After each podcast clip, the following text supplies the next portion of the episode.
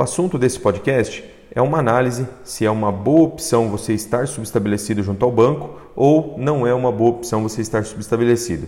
E para isso, é, primeira coisa, você precisa entender é, o que é o subestabelecimento. O subestabelecimento ele é bem diferente de quando você está operando é, com subsenha de uma promotora. É, quando você está subestabelecido lá no banco, você tem responsabilidades a mais, o banco ele passa a te enxergar. Então, por exemplo, vou exemplificar isso numa uma, um caso claro, né? Quando você está operando, vamos lá que você está operando com o banco A e você faz uma operação bacana lá dentro do banco A, mas de repente o banco B ele começa uma condição comercial, uma regra operacional melhor do que o banco A e você migra a tua operação para o banco B. Quando você está no modelo subsenha, para o banco, ele não vai saber que você fez essa migração de operação, então ele não vai estar tá em cima da tua operação.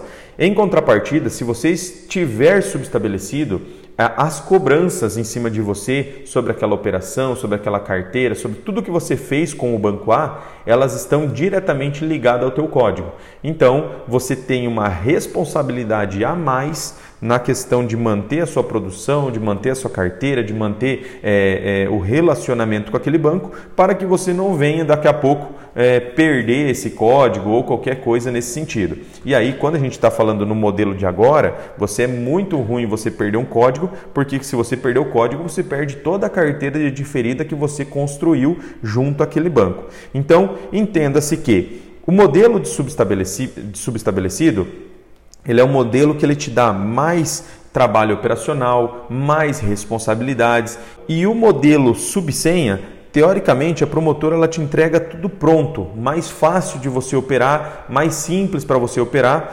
é, e também você é, não tem uma responsabilidade direta naquela sua operação. Quem tem essa responsabilidade, ela fica com a promotora. A promotora também, ela tem que prezar pela qualidade da venda lá junto ao banco e tudo mais, mas é, é uma coisa mais global e não é uma coisa direcionada com aquela produção daquele código. Então, acaba sendo é, alguns pontos positivos de você subestabelecer, outros pontos negativos. Mas então, o que, que eu faço? O que, que eu sempre aconselho? Você analisar, principalmente nesses, é, nessas mudanças comerciais que vão ter, quais o, o banco que você realmente consegue manter uma uma, uma venda frequente, é, aonde esse banco tenha um bom modelo de carteira de diferida e subestabelece nesse banco. É, demais bancos, você não precisa estar subestabelecido em todos, né? Então você pode estipular ou um banco principal dois, três bancos principais os demais não.